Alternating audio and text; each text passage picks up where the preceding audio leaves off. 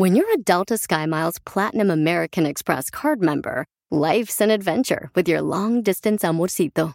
Because who doesn't love walking around the Big Apple con tu media naranja? Or finding the most romantic sunset overlooking the Pacific Ocean? And sneaking in besitos inolvidables in Venice. The Delta SkyMiles Platinum American Express card. If you travel, you know. Learn more at go.amex slash you know. eBay Motors es tu socio seguro. Con trabajo, piezas nuevas y mucha pasión, transformaste una carrocería oxidada con 100.000 millas en un vehículo totalmente único. Juegos de frenos, faros, lo que necesites, eBay Motors lo tiene. Con Guaranteed Fee de eBay, te aseguras que la pieza le quede a tu carro a la primera o se te devuelve tu dinero. Y a estos precios, quemas llantas y no dinero. Mantén vivo ese espíritu de Ride or Die, baby, en eBay Motors. ebaymotors.com. Solo para artículos elegibles se aplican restricciones.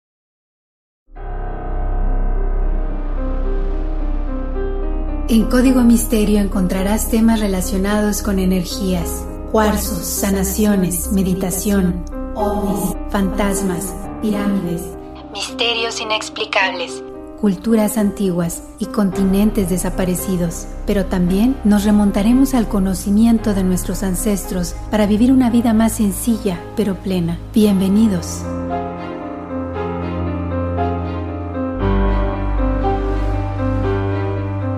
¿Qué tal? ¿Cómo están? Bienvenidos a un episodio más de Código Misterio. Les saluda Horacio Ontiveros. Ya estamos por acá con otro tema de investigación, otra semana donde nos dimos a la tarea pues de profundizar acerca de un tema que en lo personal, wow, me quedé sorprendido. No sabía de algunos de los lugares más misteriosos de Estados Unidos, pero encontramos información que seguramente al igual que a mí, les va a interesar, les va a sorprender. Esto lo platico porque tiene que ver un poquito con la cuestión del aeropuerto de Denver, que por ahí me habían estado pidiendo que hiciera la investigación. Vamos a platicar de eso, pero también vamos a platicar de otros dos lugares que están en la lista de estos lugares misteriosos. No sabemos qué hay ahí. Aparentemente nos dicen las personas que los construyeron qué es qué significa, pero bueno, pocas personas han tenido la oportunidad de poder entrar y corroborar esta información. Nada más les doy esta, este pequeño preámbulo para que se quede durante este podcast porque va a estar muy bueno.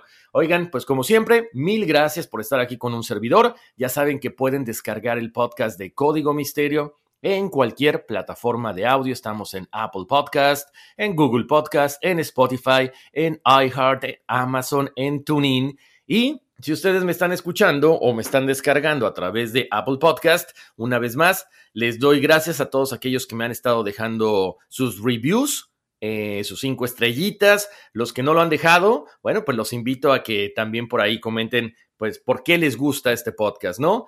Eh, ya estamos por acá.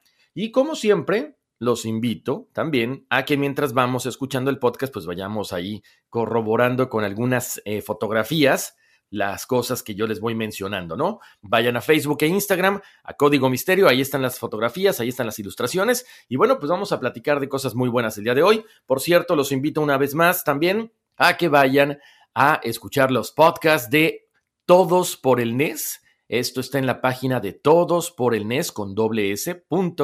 Todos por el. Ahí hay podcast, ahí hay videos, ahí hay entrevistas, ahí hay muchísimas cosas, recomendaciones de libros, por supuesto. En fin, todo una gran variedad de información que sirve para toda la familia. Entonces, dicho esto, pues ahora sí, nos ponemos como siempre nuestro eh, sombrero de Indiana Jones. Vamos a platicar el día de hoy de estos lugares misteriosos en Estados Unidos. Ojo, hay muchísimos lugares. Yo me enfoqué en estos tres porque me llamaron mucho la atención pues eh, sobre todo porque ¿qué hay detrás de estos fuertes eh, monumentos? ¿Qué hay detrás de estos, eh, de, estas construcciones muy reforzadas, donde aparentemente se guardan secretos que no solamente tienen que ver con la nación, sino quizá con seres de otro planeta? Bueno, no sabemos, ¿no? Vamos a platicar de todo esto. Así que, entre las cosas que me puse a investigar, vamos a platicar acerca de este monumento que está aquí en Georgia, que se llama The Guidestones o las piedras guía.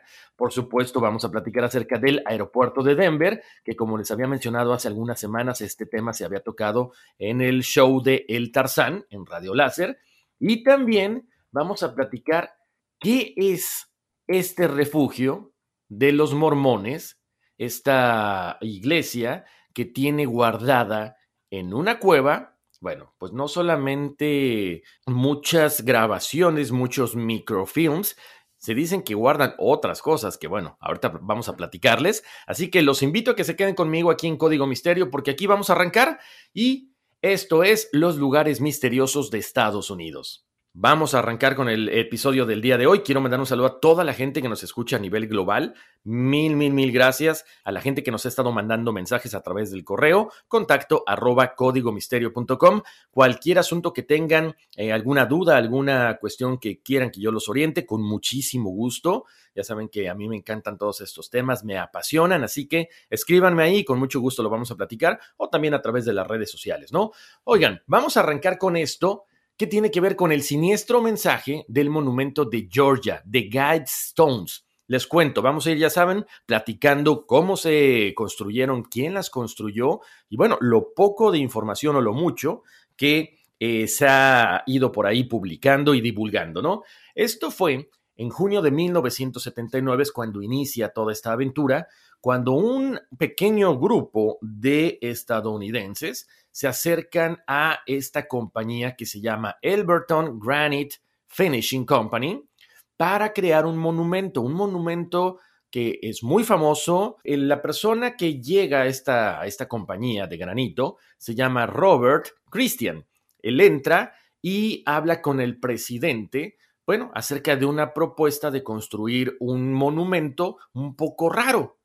Christian le dice que necesita que construyan una estructura muy grande conformada por varias piedras de 16 pies de altura que tendría que funcionar como brújula, como reloj y como calendario. Pero también le comenta que tiene que ser una construcción que desafíe desastres naturales y desastres que pudieran ser provocados por el hombre. No sé, una guerra, este hombre, Christian, eh, habla con el presidente de la compañía, obviamente le dice que no es un hombre real, sino que está usando un seudónimo por cuestión de seguridad, y le dice que él básicamente eh, quiere permanecer como una persona anónima.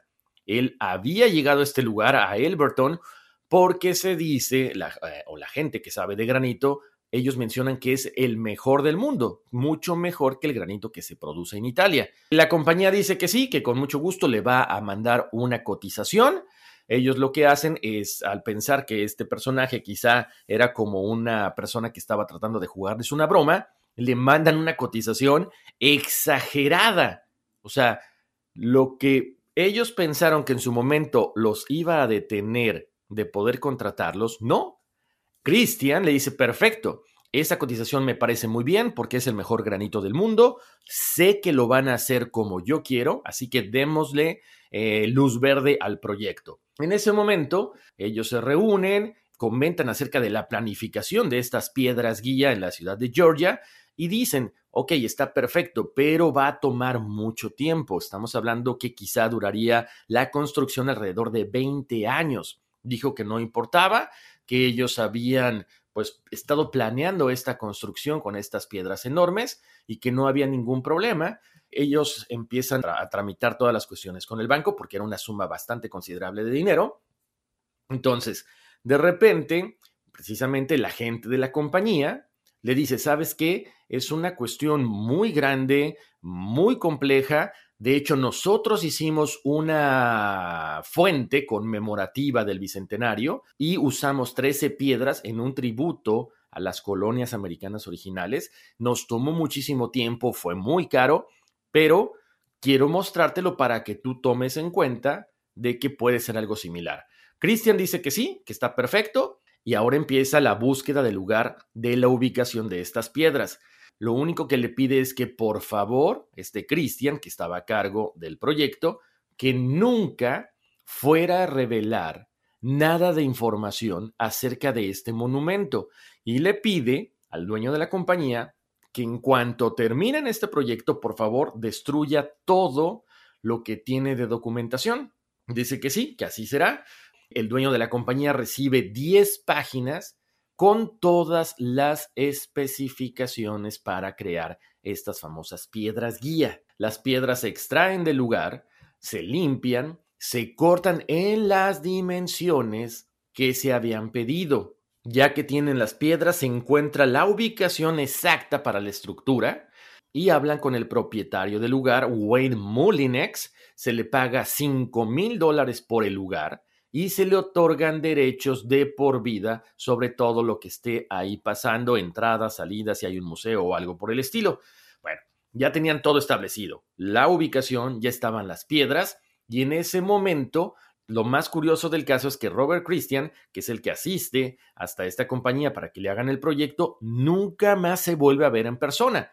Sí se comunicaban por correo, pero lo que les llama la atención es que él nunca mandaba correspondencia del mismo lugar y nunca supieron en verdad cuál era el nombre de este personaje. Bueno, les cuento, las instrucciones que venían en este paquetito de 10 hojas eran muy sencillas, no fueron nada complicadas. Lo que sí es que, bueno, la compañía se tuvo que ver obligada a contratar a un astrónomo porque necesitaban que estuvieran en la ubicación correcta. Les voy describiendo más o menos cómo están las piedras, pero vayan a Código Misterio en Facebook y en Instagram para que chequen más o menos la, construcción, ¿no? La piedra central tiene un agujero oblicuo al nivel de los ojos que está perforado con el objetivo de que la estrella polar siempre sea visible junto a una ranura que está alineada con los solsticios y equinoccios, mientras que las cuatro grandes eh, piedras de alas verticales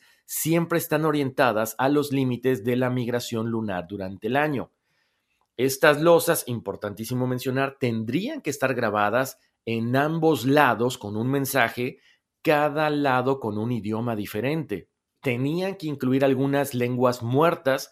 Posteriormente, las Naciones Unidas, la ONU, eh, proporciona estas traducciones de las piedras y comenzando hacia el norte y moviéndose así como va el reloj, en el sentido de las agujas del reloj, los idiomas que están incluidos en este monumento son inglés, español, suajili, hindi, hebreo, árabe, chino y ruso. Unos metros hacia el oeste hay otra piedra, que es una tabla explicativa. En esta piedra está grabada toda la información acerca de la construcción y dice, sean estas piedras guía para la era de la razón. Está enmarcada, rodeada de traducciones en jeroglíficos cuneiformes, babilónicos, griego clásico, sánscrito y antiguo egipcio. El mensaje dice, dejad que éstas sean piedras guía hacia una edad de la razón. Como siempre, algunos teóricos, algunos estudiosos, algunos investigadores comentan que esta es una frase que hace referencia al libro de La Edad de la Razón de Thomas Paine. El contenido total del mensaje tiene una notable semejanza a la llamada Carta de la Tierra, que es una declaración, iniciativa de la Carta de la Tierra de Mikhail Gorbachev y Maurice Strong, que esto fue y se dio en la cumbre de la Tierra. En otra de las piedras hay un decálogo o una lista de diez mandamientos que están escritos en ocho idiomas modernos. Como les decía hace rato, un idioma en cada cara de cada piedra. Y el texto dice así. Mandamiento número uno. Mantener a la humanidad por debajo de 500 mil millones en perpetuo equilibrio con la naturaleza. Dos guiar sabiamente la reproducción, mejorando la condición física y la diversidad. 3. Unir a la humanidad con un nuevo lenguaje viviente. 4. Gobernar la pasión, la fe, la tradición y todas las cosas con una templada razón. 5. Proteger a las personas y a las naciones con leyes justas y tribunales imparciales. 6 permitir que todas las naciones gobiernen internamente, resolviendo sus disputas externas en una corte mundial. 7. Evitar las leyes mezquinas y los funcionarios inútiles. 8. Equilibrar los derechos personales con las obligaciones sociales. 9. Premiar la verdad, la belleza y el amor, buscando la armonía con el infinito. 10. No ser un cáncer para la tierra, dejarle espacio a la naturaleza.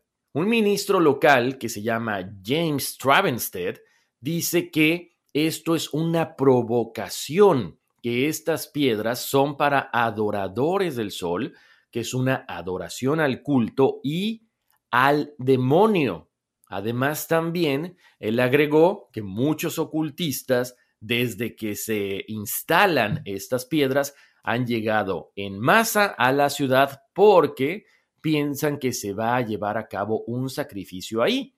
¿Por qué? Porque dicen que son masones, que son Illuminati.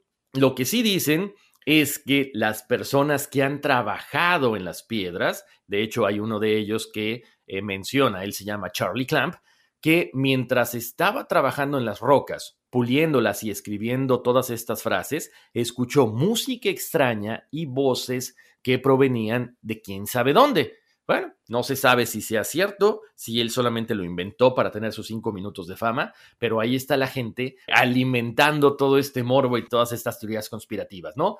Les cuento, las piedras guía de Georgia finalmente se dan a conocer el 22 de marzo de 1980. 22, tan, tan, tan, numerología, ¿no? Número maestro. Las cuentas difieren en cuanto a cuántas personas llegaron a la develación de este lugar. Muchas personas dicen que 100, otros dicen que 400. Se transmitió a través de diferentes medios del área de Atlanta. Llegaron algunos turistas curiosos, de hecho llegaron de todas partes del mundo, desde Japón, desde China, desde India. Otros fueron locales. Algunas eh, personas fueron incluso eh, disfrazadas, o sea, iban con ya saben, trajes de brujas, druidas, magos, como para alimentar todas estas teorías, ¿no? Eh, es un lugar donde hay muchos eventos, donde se han hecho algunas ceremonias, desde grupos nativos americanos, desde cristianos, desde paganos, entonces, bueno, todo esto viene a alimentar lo que les decía, ¿no? Las diferentes teorías conspirativas. Con todo esto que les menciono, la cuestión de que la gente llega disfrazada, de que se inaugura precisamente el día 22 de marzo cuando entra la primavera, bueno, se le ha considerado como el Stonehenge americano. Entonces, esto ha llevado a que haya mucha hostilidad entre los cristianos evangélicos americanos que ven la estructura como una cuestión para confrontar las religiones. Entonces, no saben exactamente qué es lo que está pasando. Eh, algunos investigadores que se ponen a revisar los nombres, por ejemplo, de esta persona que les decía, RC Christian, que es el que encarga el proyecto, lo ven como una referencia al catolicismo romano y también lo ven como una declaración contra los protestantes. Otros lo ven como un confrontamiento directamente a la fe de muchos americanos. Hay muchas teorías que señalan estas piedras, que si son de Rosacruces, que si las puso el nuevo orden mundial, no sabemos exactamente. Lo que sí llama mucho la atención es que, como les decía, el único hombre que realmente supo la verdad de esta persona, de Christian, que fue el que construye esto o que manda a construirlo, bueno, pues fue Wyatt C. Martin, porque como les decía, después de que él tuvo estas entrevistas en persona, nunca más se volvieron a ver se compartían cartas, cuando estuvieron en Atlanta al principio se reunían, de repente tenían algunas reuniones en otra parte del mundo, pero después se desapareció. De hecho, la última vez que Wyatt tuvo noticias de su amigo Christian fue alrededor del año 2001, más o menos por la época de los ataques del 11 de septiembre, y como ya era una persona mayor, alrededor de los 80 años, menciona que quizá ya falleció. Aquí otra cosa interesante es que a pesar de la promesa de Wyatt de que iba a destruir toda la documentación acerca de este, este lugar, de esta construcción, él no las destruye. Entonces él las tiene muy bien guardadas, no ha comentado nada, o sea, ha estado soltando información poco a poco. Y él dice que, bueno, que quizá tenga que ver con la cuestión del nuevo orden mundial, con sociedades secretas, con Illuminati, no sabemos. En el año 2010 hubo un documental muy famoso que se llama Dark Clouds Over Elberton, que afirman haber obtenido la dirección de RC Christian. Se dice que los fabricantes se habían aprovechado de la confianza de Martin, del dueño de la empresa, quien recientemente había estado muy delicado de salud, había sufrido un derrame cerebral y fueron capaces de adquirir una de las cartas que le enviaron y anotaron la dirección del remitente. Estos realizadores del documental buscan, investigan la dirección y dan con un médico que se llama Herbert Heine Kirsten. Kirsten.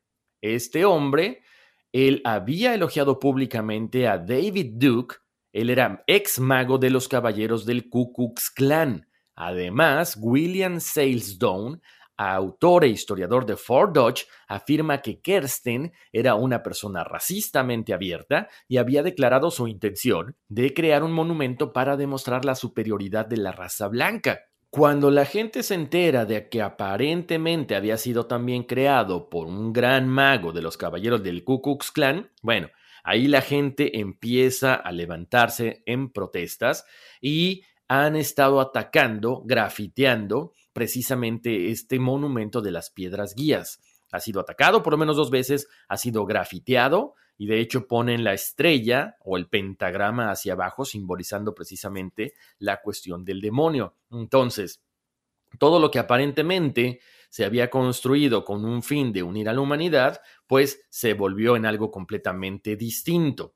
Ahora, ¿cuál es la verdad acerca de todo esto? Pues solamente Christian, solamente Wyatt, el por qué se construyó, lo dejamos siempre ahí a la consideración de ustedes. Será una cuestión de masones, será una cuestión de Rosacruces, de Illuminati, algo que quedará a la posteridad porque son piedras muy grandes, muy, eh, muy fuertes y bueno, fue construido precisamente para que quedara en pie después de cualquier desastre natural o cualquier desastre creado por el hombre. Chequen las fotos en las redes de Código Misterio, muy interesante, ¿no? Ahora, vámonos a hablar de este otro lugar misterioso aquí en Estados Unidos y es el aeropuerto de Denver. Un aeropuerto que ha dado mucho de qué hablar desde la construcción, por toda la simbología, de hecho hasta porque los mismos empleados del aeropuerto se han dedicado a, a, mofarse, a burlarse de la gente, precisamente con algunos carteles, ¿no? Que ya pueden checar ahí en las redes de Código Misterio. ¿Qué hay? Bueno, pues hay desde símbolos masónicos, gárgolas, esculturas apocalípticas, un caballo que da miedo, el famoso Lucifer, y por supuesto, se hablan de muchas cosas. De hecho, por ahí se comenta que es una base militar con tecnología de otro mundo que está bajo este aeropuerto. Imagínense, o sea, el proyecto aparentemente iba a costar 1.700 millones de dólares, terminó costando alrededor de 5 mil millones, eh, abarcando un terreno mucho más grande del que se había mostrado originalmente en las maquetas.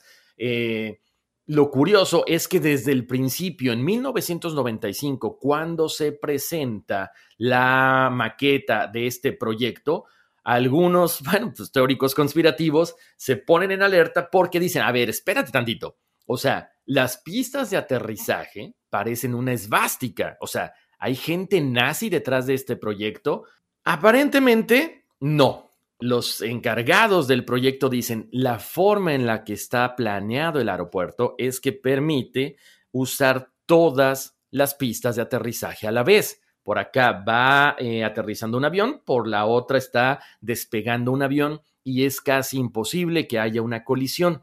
Eso es lo que dicen. Pero bueno, cuando ves la forma de la esvástica en esta toma aérea de este aeropuerto y luego ves todo lo que les mencionaba, ¿no? que si las pinturas, que si las gárgolas, que si el caballo es el cuarto jinete del apocalipsis, pues es cuando nos, eh, nos empieza como que a hacer un poquito de ruido en la cabeza y decir, no, quizá hay algo más detrás de todo esto. De hecho, hay una de las pinturas que causa mucha polémica porque tenía escritas las siglas AUAG, que estas letras se usaron para llamar una nueva cepa de hepatitis mortal conocida como el antígeno de Australia. Muchos teóricos sugieren que la pintura mostraba quizá una profecía acerca del futuro del mundo con un ataque biológico. Bueno, esto es una de las cosas que se dicen. Lo más curioso también es que se empiezan a revelar poco a poco la existencia de muchas cosas. Túneles subterráneos, búnkeres, muchos secretos ocultos también dicen que precisamente en la parte de abajo de este aeropuerto internacional de Denver fue construida una base extraterrestre. Por lo tanto, no fue eh, un error en la construcción, porque imagínense, construyen una edificación y de repente, pues normalmente lo que la gente hace es que destruyen eso y vuelven a, levantar todo. No, esas construcciones se quedaron, digamos que en la parte subterránea de este, de este aeropuerto, de esta edificación. Entonces, por ahí a unos le queda la duda, ¿no?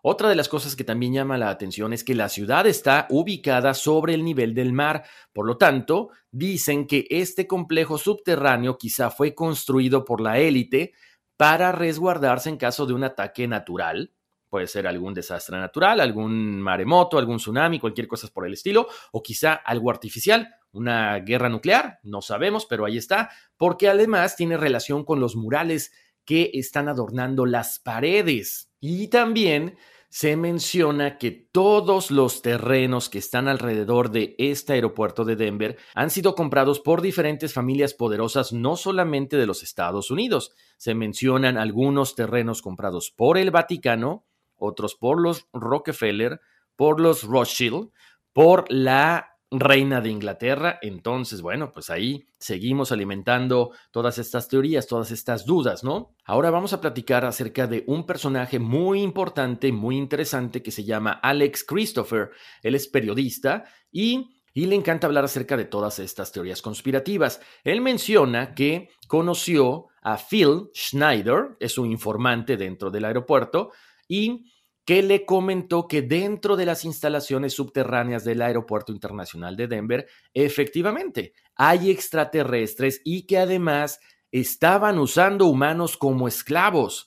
Durante una entrevista en 1996, Christopher declaró que junto a Snyder se infiltraron en los edificios subterráneos del aeropuerto, se ganaron la confianza de varios trabajadores que querían divulgar todo lo que estaba pasando ahí abajo. El periodista reveló que estos trabajadores en su mayoría eran niños, tan, tan, tan, que habían desaparecido en diferentes estados de la Unión Americana durante los años noventas y que además cuando los niños eran obligados a trabajar hasta morir, sus cuerpos eran entregados a los extraterrestres para que se los comieran.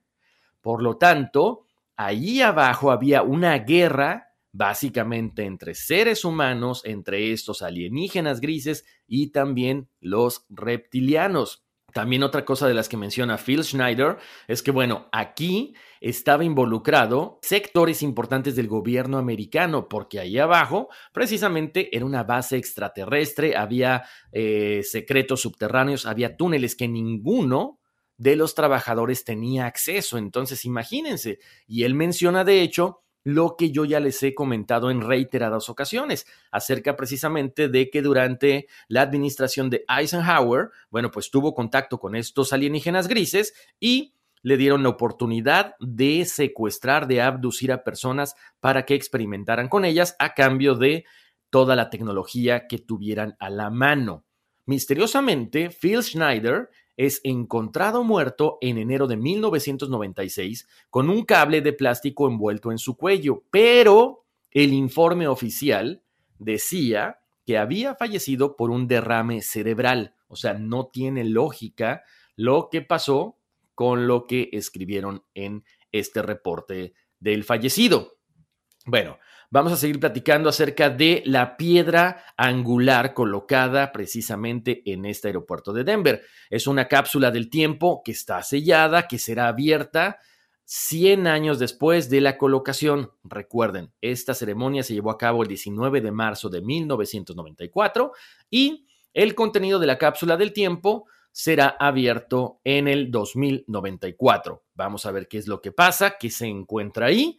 Lo importante y lo raro del caso es que está precisamente en esta piedra grabada el símbolo de la escuadra y el compás de la masonería, los nombres de dos grandes maestros, también el grupo misterioso llamado Comisión del Aeropuerto del Nuevo Mundo. Una vez más se hace presente el nuevo orden mundial. Y fíjense nada más, algunos teóricos dicen que si tocas esta piedra de la manera correcta, es una especie de teclado que está conectado con extraterrestres o con la liberación de gas tóxico. ¡Wow!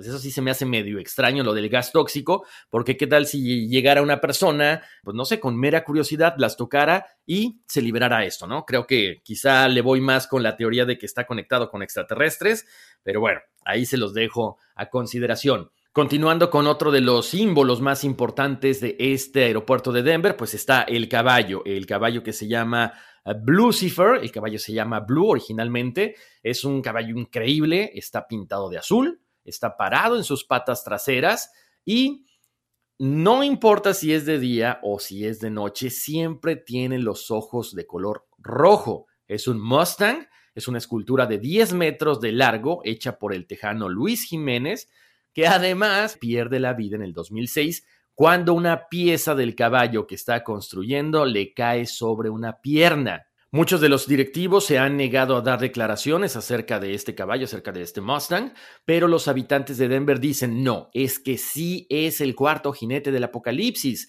representa la muerte, por eso como les decía, le llaman Lucifer por el color. Otra de las cosas que llama mucho la atención en este aeropuerto son los murales especialmente los que están en la terminal Jeppesen, que muestran cómo sería el mundo bajo un nuevo orden mundial. Eso dicen los teóricos conspirativos.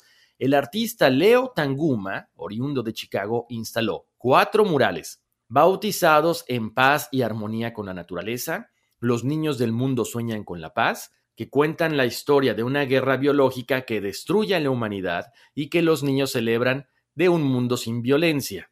Eso dicen, pero la cosa aparentemente es diferente, ¿no? Estos murales no nada más fue una cuestión de que llegó este artista de Chicago, Leo Tanguma, y los puso ahí nada más. No, él tenía que presentar la propuesta a todo un grupo de curadores, a un grupo de funcionarios del gobierno local, misteriosamente todo el mundo le dijo, están perfectas, porque estamos hablando de que es la unión de las razas, estamos celebrando el fin de la violencia en el mundo. Entonces, perfecto, están aprobadas, tienes que plasmarlas en el aeropuerto. Pero otras personas dicen, no, es que es una cuestión que avala la presencia del nuevo orden mundial en esta construcción. ¿Por qué? Bueno, porque estamos viviendo en una cuestión de cambios, de ideologías políticas, equilibrio de poderes. De hecho, incluso hasta la esposa del artista ha sido entrevistada y dicen, han cambiado el mensaje que mi esposo quería plasmar en estos murales. Estamos hablando de plegaria por la paz mundial, estamos hablando de cuidar el medio ambiente. Entonces, eso que ustedes me están diciendo, de que tiene que ver con una cuestión del nuevo orden mundial están completamente equivocados. También el artista menciona que quiso rendir en estas obras a los niños muertos por la violencia en las pandillas en Denver. De hecho, él mostró rostros reales de las víctimas y varios familiares les pidieron también que incluyeran a sus fallecidos. Hay muchas teorías acerca de este lugar, como les decía, algunos dicen que en estos túneles subterráneos de transporte hay un búnker secreto o varios para que puedan resguardarse los multimillonarios, la élite política en caso de un apocalipsis mundial. También estarán allá abajo quizá los reptilianos o los extraterrestres, no sabemos. Les cuento algo curioso, uno de los contratistas que originalmente formó parte de este proyecto del aeropuerto dice que obvio que superaron el presupuesto, que abrieron con 16 meses de retraso pero que también ellos vieron estas entradas a los búnkeres, túneles inexplicables. Además, un sistema de equipaje automatizado de varios millones de dólares no funcionó como lo habían planeado, lo que generó dudas sobre la existencia y la escala de la construcción, y que además habían encontrado un dibujo de un extraterrestre en una de las paredes, al igual que han visto imágenes borrosas de gente lagarto. Chequen la foto, ahí está en las redes de Código Misterio, Facebook e Instagram para que se den cuenta. Obvio, esto quizá fue una, una cuestión hecha por alguien nomás para bromear, pero nos llama la atención. Les cuento, aproximadamente ahí trabajan más de mil personas en los distintos niveles del aeropuerto desde la gente que transporta el equipaje, empleados de mostrador, gente de las aerolíneas. Entonces hay un par de túneles de 7000 pies de largo que van a un costado de los trenes subterráneos del aeropuerto que solamente están listos para usar por las personas que trabajan ahí. Estos túneles no estaban listos cuando se abrió el aeropuerto. Durante la apertura de este aeropuerto de la ciudad de Denver, bueno, hubo recorrido para los medios de comunicación y los dueños y los encargados del aeropuerto dicen que no hay nada escondido allá abajo, o sea, son 470 mil pies cuadrados de espacio subterráneo, pero que no hay nada escondido ahí, o sea, no hay alienígenas, no hay búnkeres secretos, no hay nada que la gente en serio no conozca. Lo que pasa es que dice que los trabajadores del aeropuerto, bueno, les gusta jugar, se ponen máscaras de lagarto, hacen bromas a los medios de comunicación pero la verdad yo lo dudo, quizás solamente sea como para tratar de ocultar la verdad. Dicen que la mejor forma de ocultar las cosas es ponerlas simplemente a la vista. Entonces, están queriendo desacreditar todo esto ellos mismos en una forma de broma para que la gente diga, no, no creo que exista, mira, es broma. Están los carteles donde se ven los reptilianos, que de hecho también están en las redes de Código Misterio. Entonces, bueno, es una forma como de tratar de tapar el sol con un dedo, ¿no?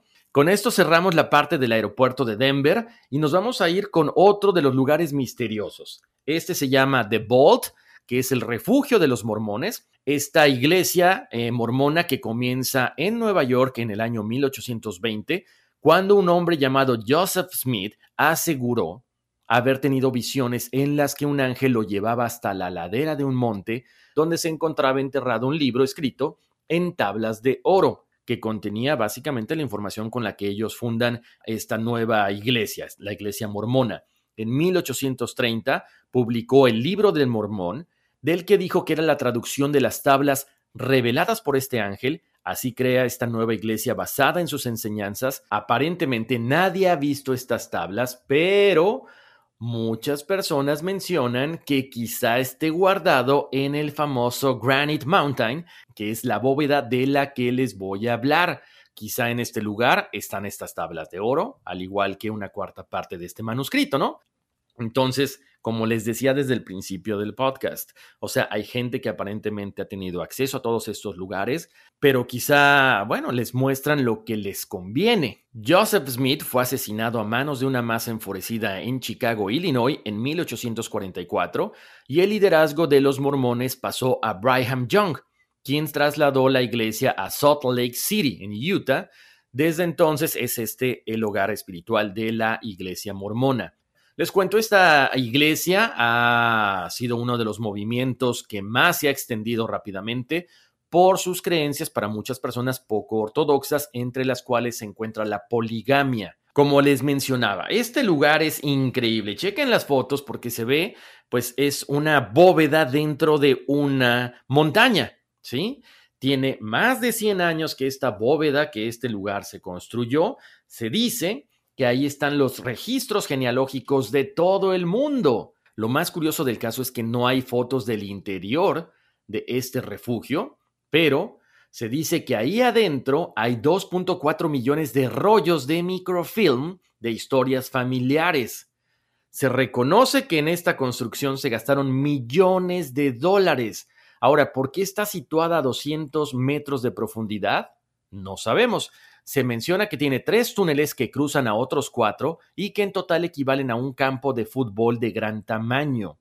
Como les decía, tienen información de más de 100 países en los que opera, está registrado en más de 170 idiomas y tiene todo bien planeado. O sea, son 6.038 metros cuadrados de construcción, una temperatura siempre de 12 grados, se mantiene la humedad al 35% y tiene un sistema de ventilación libre de polvo. Esta entrada al complejo, a este lugar, está custodiada por unas puertas, chequen nada más, que pesan entre 9 y 14 toneladas, capaces de soportar un ataque nuclear y que obviamente impiden el acceso a cualquier persona no autorizada. Adentro, como les mencioné ahorita, hay cuatro túneles muy amplios de cemento con acero que conectan a seis cámaras forradas de acero. Varias líneas de pasillos de armarios de tres metros de altura acumulan todo tipo de información.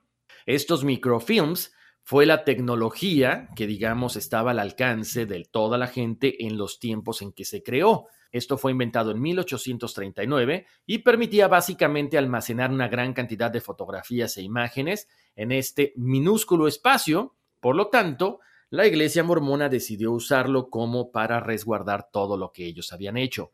En la actualidad ya no guardan solamente esos microfilms, sino que también, bueno, han comenzado a digitalizar todo esto. Algo importante acerca de esto es que la Sociedad de los Mormones crea en el 2010 una plataforma que se llama familysearch.org, que es una página de internet en el que más de 300 millones de visitantes han utilizado para saber de dónde vienen. Es para desentrañar la genealogía, el árbol genealógico de generaciones pasadas. Les cuento también, a pesar de que esto era virtual, en su momento estuvo abierta este Vault a algunos visitantes, algunos periodistas, pero por supuesto solamente a los lugares que los eh, dirigentes permitían acceso. Como les decía, se menciona que quizá ahí adentro estén estos, eh, estas tablillas de oro que el ángel le reveló a Joseph Smith, al fundador de esta iglesia mormona. Pero bueno, como siempre, es alimentar las teorías conspirativas. Otra de las cosas que también llama la atención es que dentro de este lugar hay un depósito de 33 mil galones de agua de manantial natural utilizada para la reproducción del microfilm y otros procesos en la bóveda. Se menciona que además de que, bueno, tiene todos estos eh, almacenamientos genealógicos, también tiene una gran cantidad de material de la iglesia, documentos escritos en idiomas que ya no se utilizan, los libros de la ordenanza del templo que están encuadernados en cuero, que se guardaron a mano hasta la década de 1960, hay cosas financieras, hay copias de seguridad, hay muchas cosas que la gente no sabe exactamente qué son. Entonces, bueno, pues con todo esto sirve una vez más para alimentar el morbo entre todos los que creemos en teorías conspirativas. Me encantaría que ustedes me dijeran qué creen que se encuentra en este lugar, qué creen que se encuentra en el aeropuerto de Denver y también, bueno, para qué fueron creadas estas eh, piedras guía que están en Georgia. Les agradezco como siempre que me hayan acompañado en este episodio de Código Misterio. Vayan a checar las eh, redes sociales, Facebook e Instagram. Ahí están las ilustraciones, ahí están las fotografías, todo lo que encontré acerca de esta investigación y acerca de otras. Ya saben que siempre les pongo ahí algunos memes para que se rían, no se tomen la vida tan en serio, hay que divertirnos también un poquito. Les comparto algunos avistamientos, algunas cosas que yo sé que a ustedes les interesan tanto como a mí. Eh, si quieren descargar el podcast, los invito a que elijan la plataforma que más les guste, Spotify, Apple Podcast, Google Podcast, eh, iHeart, Amazon, TuneIn, la que ustedes quieran. Estamos ahí para investigar temas, estamos ahí para traerles todo lo que conocemos, todo lo que hemos investigado durante todos estos años que me han apasionado estos, estos temas medio extraños para muchos, ¿no? Estamos ahí para lo que ustedes necesitan. Si quieren escribirme, lo pueden hacer a contacto arroba códigomisterio.com. Ya saben que luego los mensajes se pierden en las redes sociales y sobre todo si no llegan directamente. Más fácil, a contacto arroba códigomisterio.com. Muchísimas gracias por eh, estar aquí conmigo en este episodio de Código Misterio de los lugares misteriosos en Estados Unidos. Obviamente hay mucho más, pero ya será para otro episodio. Les mando un abrazo muy grande, bendiciones y vámonos, que aquí espantan. It's your time. Join global thought leader, executive producer, and New York Times bestselling author TD Jakes and today's leading culture shifters for an experience unlike any other. At the 2024 International Leadership Summit, spiritual and business leaders can gain the practical tools they need to maximize their timing for success. With world class discussions, breakout sessions, and networking opportunities, this is where your dreams turn into reality. Timing is everything, and your time is now. March 21st through 23rd in Dallas, Texas. Register today at thisisils.org. I'm Chris Hahn, the Aggressive Progressive. Check out a new episode of the Aggressive Progressive podcast every Tuesday. You know, the election is heating up just as the year is winding down. Stick with me. I'll tell you the truth as I see it. Download the Aggressive Progressive on Pandora or wherever you get your podcasts.